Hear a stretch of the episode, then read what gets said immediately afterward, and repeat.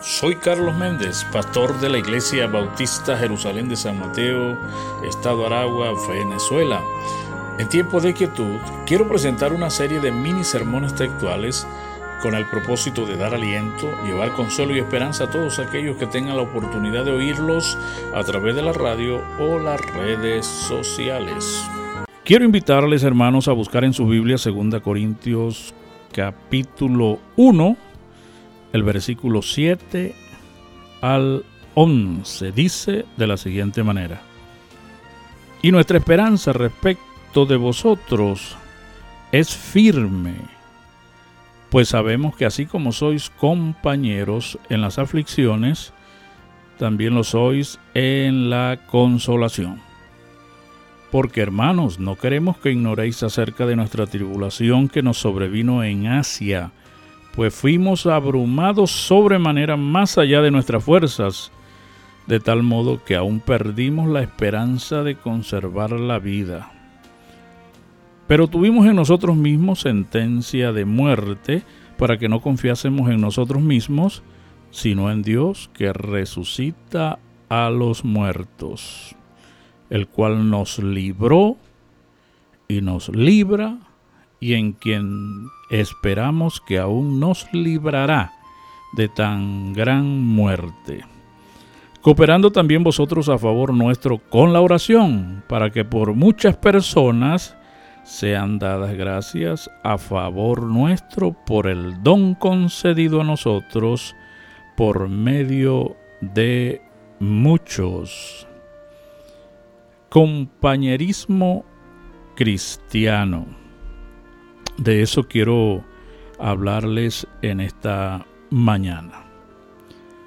El diccionario describe compañero como persona que comparte con otra u otras la estancia en un lugar, los estudios, un trabajo o la práctica de un deporte u otra actividad. En el Nuevo Testamento la palabra compañero se encuentra varias veces y yo tomé algunos versículos. En el Evangelio según San Marcos capítulo 15 versículo 7 dice, y había uno que se llamaba Barrabás, preso con sus compañeros de motín, que había cometido homicidio en una revuelta. Bueno, Allí vemos la palabra compañeros y la otra frase de motín. ¿Compartían estos compañeros una idea? Ahora estaban compartiendo una celda, la comida, mm, quizás la esperanza de salir de aquel lugar. Recordemos que Barrabás quería llegar al poder por la fuerza y se opuso al gobierno de Roma. La traducción lenguaje actual dice, el mismo versículo, en ese tiempo estaba encarcelado un bandido muy famoso que se llamaba Barrabás. Junto con otros había matado a alguien durante un gran pleito que se armó en contra del gobierno de Roma. En el Evangelio según San Lucas, versículo 7, dice, entonces hicieron señas a los compañeros que estaban en la otra barca para que viniesen a ayudarles. Y vinieron y llenaron ambas barcas de tal manera que se hundían. Otros compañeros eran los pescadores, pero estos, a diferencia de Barrabás y su grupo, compartieron de las bendiciones cuando el Señor Jesús dijo a Pedro que echara la red a un lugar determinado del mar, y éste obedeció y pescaron grandes cantidades de peces, de tal manera que aquella barca se hundía por causa del peso. Resalto aquí que Pedro y los demás no habían pescado nada en toda la noche, pero al llegar Jesús todo cambió para bien de ellos y sus familias. ¿Qué compartían? Seguramente las redes, el mar, las barcas, la luna, el sol, las estrellas, la lluvia Los pescadores se entregan por completo a su labor. Y en esta parte quiero, quiero ah, leerles parte del tema de Marcos Vidal que se llama Soy pescador. Soy pescador, no me pidas que me quede a descansar. No me hables del calor ni del hogar, no pongas la mesa, que yo soy pescador. Y el sentido de mi vida está en el mar. No sé nada de la noche en la ciudad, no me interesa. Solo entiendo el lenguaje de la luna. Y si el vaivén de las olas me acunan y si hay peces en el mar, yo tengo que salir a pescar. Esa es mi meta. Leamos tres versículos más acerca de compañeros. Hechos capítulo 13, versículo 13. Dice, habiendo zarpado de Pafos, Pablo y sus compañeros arribaron a Perge de Panfilia, pero Juan, apartándose de ellos, volvió a Jerusalén. Hechos 19, 29. Y la ciudad se llenó de confusión y a una se lanzaron al teatro arrebatando a Gallo y a Aristarco, macedonios compañeros de Pablo. Y Romanos 16, 7 dice, saludad a Andrónico y a Junias, mis parientes y mis compañeros de prisiones, los cuales son muy estimados entre los apóstoles y que también fueron antes de mí en Cristo. Estos tres versículos surgen, o en estos tres versículos surgen otros compañeros.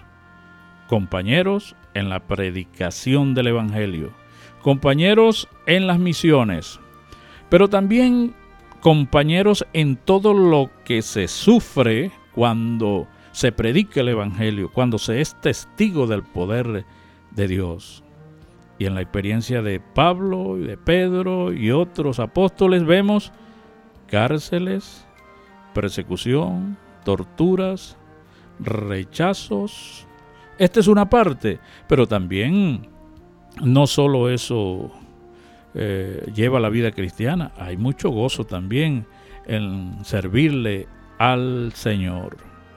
En este mes de compañerismo profundicemos en las implicaciones de este ministerio importante en nuestras congregaciones. Hay que decir que la base para el compañerismo cristiano está en la confianza. Y Pablo dice, y nuestra esperanza respecto de vosotros es firme. Me gusta otra versión que dice, confiamos totalmente en ustedes.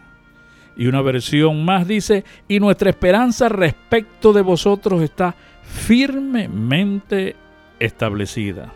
Esta confianza no es para salvación, pues la salvación la da solo Dios y no ningún hombre. Es la confianza entre hombres y mujeres santos que sirven al Dios vivo. Y hay que subrayar que la iglesia de Corinto era conocido como una iglesia carnal, pero todos sabemos que siempre en las iglesias hay un remanente de hermanos consagrados, dedicados a la obra del Señor, temerosos, gente probada en las dificultades en las que se puede confiar. Por eso eh, hay que estar dispuestos, mis queridos hermanos, a ser compañeros en la aflicción. Pablo no dice que es lo que sucedió al enfrentar tribulaciones en Asia aunque las narraciones de los tres viajes misioneros registran dificultades de toda índole que debieron enfrentar. Él escribe que sintieron que perderían sus vidas y se dieron cuenta de que no podían hacer nada para salvarse, simplemente tuvieron que depender de Dios. La mayoría de los estudiosos creen que se refiere a lo narrado en Hechos 19, 23 al 41, y Pablo fue marcado por esta experiencia donde estuvo a punto de ser linchado por una turba airada y celosa por el nuevo mensaje que se estaba predicando, donde no se tomaba en cuenta para nada a la gran diosa Diana de los Efesios. Y allí estaban Gallo, Aristarco y Alejandro, quienes estuvieron en peligro. Pablo habla de ese momento como quien estuvo entre fieras que querían devorarles con furia, con rabia. Sintió humanamente que había llegado su final, pero aprendió allí a depender de Dios que es capaz de resucitar a los muertos. Es decir, tiene todo, todo poder. La presión que experimentó Pablo es descrita en griego con la palabra tlixis, presión física que se debe que debe soportar una persona. Y el autor Trench escribe: cuando, según la antigua ley de Inglaterra, a los que se negaban a confesar se les colocaban grandes pesos en el pecho hasta el punto de morir aplastados. Eso era literalmente plixis. Y Pablo, Pablo escribe a los que están pasando pruebas como un hombre experimentado en pruebas. Por lo tanto, las pruebas, el sufrimiento, nos hacen verdaderos compañeros. ¿Cómo podía Pablo, aunque no estuviesen con él en ese momento, dejar de orar por Gallo, por Aristarco, por Alejandro u otros hombres y mujeres que vivieron junto a él esta terrible experiencia cuando creían que iban a ser que iban a morir, perdón, despedazados por esa multitud de gente enardecida? Y es que cuando somos compañeros en las aflicciones, también lo somos en momentos de gozo y de paz. Por eso dice la Biblia, llorar con los que lloran y gocémonos también con los que se gozan. Fomentar el compañerismo para pasar tiempo juntos y compartir alimentos y regalos, mis queridos hermanos, eso es bueno. Pero debemos aprender ahí un poco más allá estar con el que sufre por diversas causas y orar por él o por ella, ayudarles, aconsejarles o supliendo alguna necesidad material es dar un paso adelante en el compañerismo cristiano. Compañeros en la aflicción, pero también tenemos que ser compañeros en el trabajo, el Señor Jesús nos ha dado varias órdenes que debemos cumplir. La principal es ir y predicar. Es la tarea, es el trabajo especial encomendado. Repetimos, siempre ha tenido y tendrá un carácter de urgencia, no solo porque hoy vivimos una realidad dolorosa, y me refiero a que está muriendo mucha gente y no queremos que sus almas se pierdan en el lago de fuego y azufre, sino también porque no sabemos cuándo moriremos o cuándo morirá nuestro vecino, nuestro amigo, nuestro compañero de trabajo, nuestro jefe. Pero tampoco sabemos, hermanos, la hora exacta cuando aparecerá nuestro Señor Jesucristo a buscar a su pueblo. Por eso es urgente la predicación y el trabajo nos hace compañeros tenemos muchas cosas por hacer, pero juntos, juntos y en armonía. No es tiempo para discordias en las iglesias, no es tiempo para pleitos innecesarios, es tiempo para unirnos en el trabajo, es tiempo para pelear juntos la buena batalla de la fe.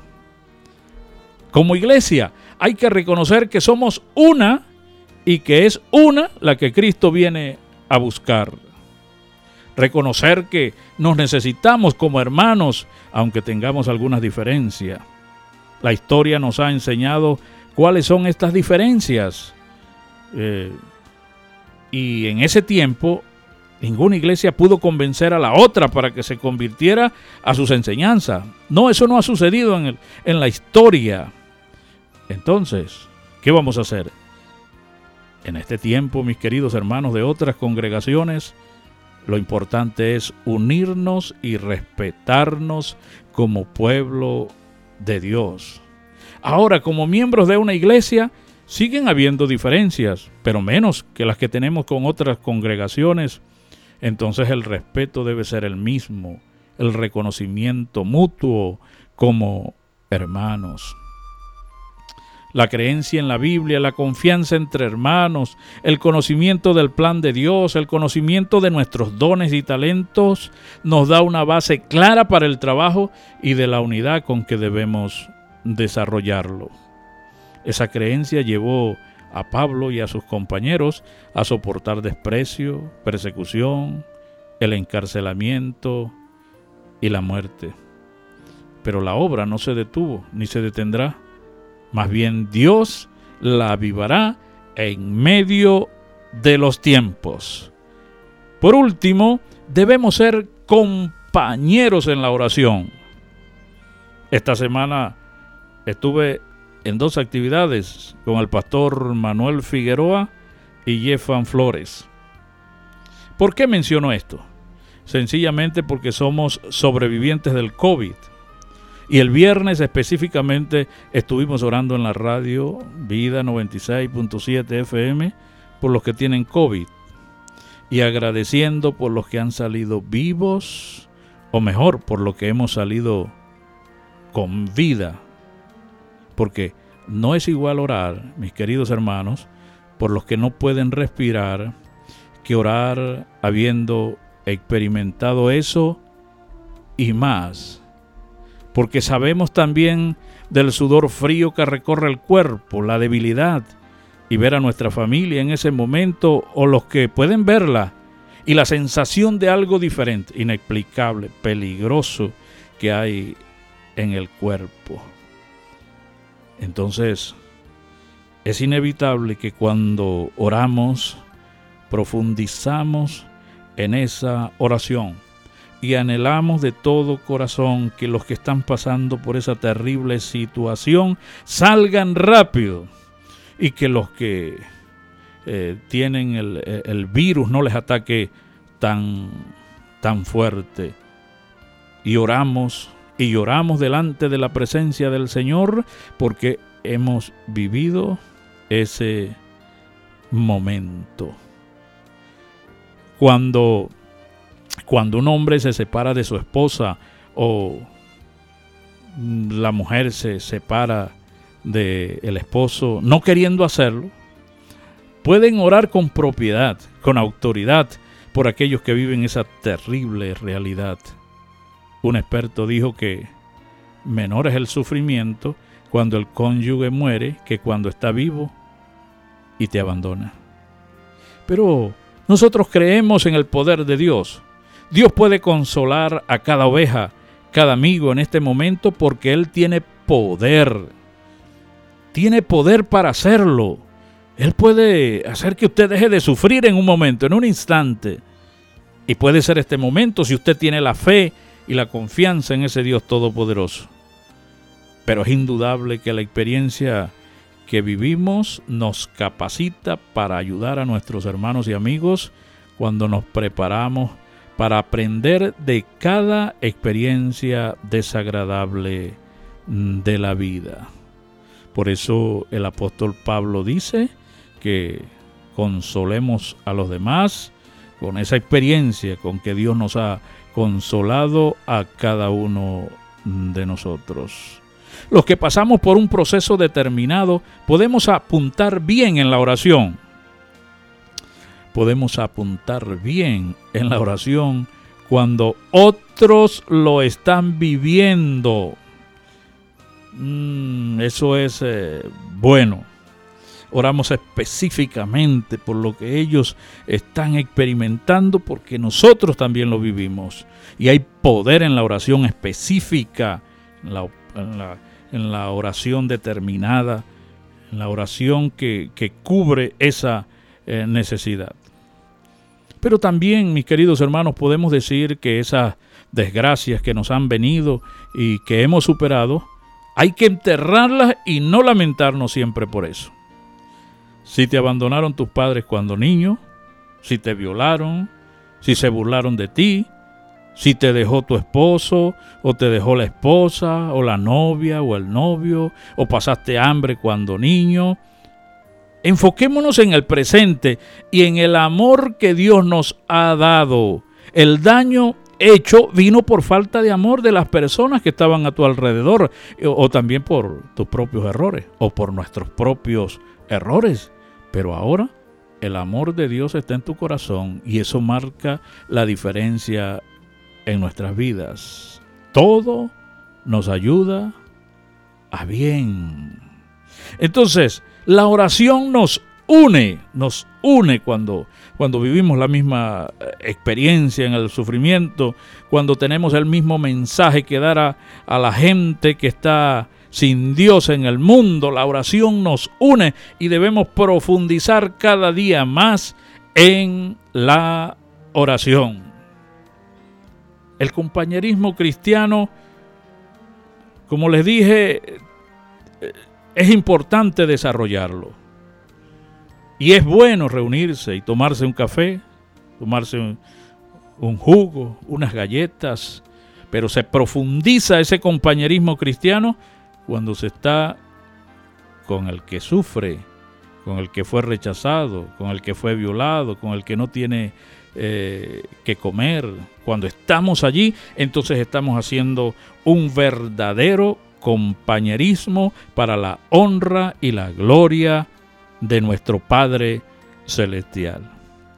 El compañerismo cristiano mm, debemos eh, estar con las personas en medio de las aflicciones, con los hermanos en medio de las aflicciones. Bueno, también con las personas que no conocen a Cristo en medio de sus aflicciones, para dar una palabra de aliento, una palabra de esperanza. El compañerismo cristiano nos lleva a ser compañeros también en el trabajo, incorpórese al trabajo que está realizando su iglesia. Ayude, ayude en la evangelización, en el discipulado, en la construcción del templo, en el trabajo social. Ayude allí Pídale al pastor, dígale, pastor, yo quiero trabajar allí en esa área, yo quiero limpiar el templo, yo quiero limpiar la silla, yo quiero ser muy cuidadoso allí cuando, cuando los hermanos se vayan a sentar, yo quiero desinfectar esa silla en la puerta, yo quiero estar allí, yo quiero servirle al Señor. Debemos ser compañeros en el trabajo, sobre todo en el trabajo espiritual, mis queridos hermanos, como les dije hace un momento, Estamos viendo morir a mucha gente con Cristo y sin Cristo. Gloria a Dios por los que se van con el Señor, pero qué tristeza con aquellos que no tienen a Cristo en su corazón. Debemos ser compañeros en la oración, porque estoy completamente convencido que la oración nos une, nos une. Y no importa que usted esté aquí en Venezuela, y los demás estén en otros países. En estos días he tenido la experiencia de, compartir con los hermanos que están en, en Perú, otros en Estados Unidos, que saben que aquí estamos orando por ellos. La oración nos une en el trabajo. Gloria a Dios, porque somos compañeros en la oración. El Señor Jesús fue afligido en todo, en todo y Él entiende perfectamente nuestras aflicciones. Y Él te invita, mi querido hermano, mi querido amigo, que vayas a Él y descanses. Vengan a mí y hallaréis descanso. En medio de tanta perturbación, en medio de tantos temores, en medio de, la angustia, hay uno que te está esperando con los brazos abiertos para que puedas descansar en Él. Cuando venimos a Cristo, Él cura nuestro corazón y todo lo malo que atesoramos en Él. Usted necesita tener un corazón nuevo. Usted necesita tener una vida nueva y solamente el Señor Jesucristo se la puede dar. Más que actividades en en la que compartimos comidas y otras cosas, es un llamado que les hago, mis queridos hermanos, a compartir también los momentos difíciles de la vida porque eso trae más provecho. Eso edifica las vidas de las personas que sufren y nosotros también aprendemos con ellos. Quiero invitarte en este momento a orar. Tal como estamos en este momento, vamos a, orar y vamos a presentarnos delante de ese Dios que conoce lo más íntimo de nuestro ser y vamos a pedirle que, que nos perdone y que nos ayude a ser mejores cristianos cada día. Dios eterno, en esta mañana, tal como, como estoy, voy a ti, Señor, y te pido que examines mi corazón. Y si hay algún sentimiento negativo en mi vida, lo presento, Señor, para que me perdones y me fortalezcas en esa área. Perdono a todos los que me han hecho daño, no importando la magnitud del daño que me han hecho. Ayúdame a mantenerme con los ojos puestos en ti, Señor. Quiero amar a todos mis hermanos y asistirles en cualquier necesidad. Ayúdame a aprovechar las experiencias que han causado dolor, sufrimiento, amargura, soledad, tristeza, para ayudar a otros y que yo no me encierre en todo lo que he vivido porque eso me va a estancar espiritualmente. Oro para que tu Santo Espíritu, Señor, me ayude a seguir adelante. En el nombre poderoso de Cristo Jesús, te lo pido y te doy muchas gracias porque tú eres el Señor, el dueño de nuestras vidas. Recibe la gloria, Señor, y recibe la honra en el nombre poderoso de Jesús. Amén y amén.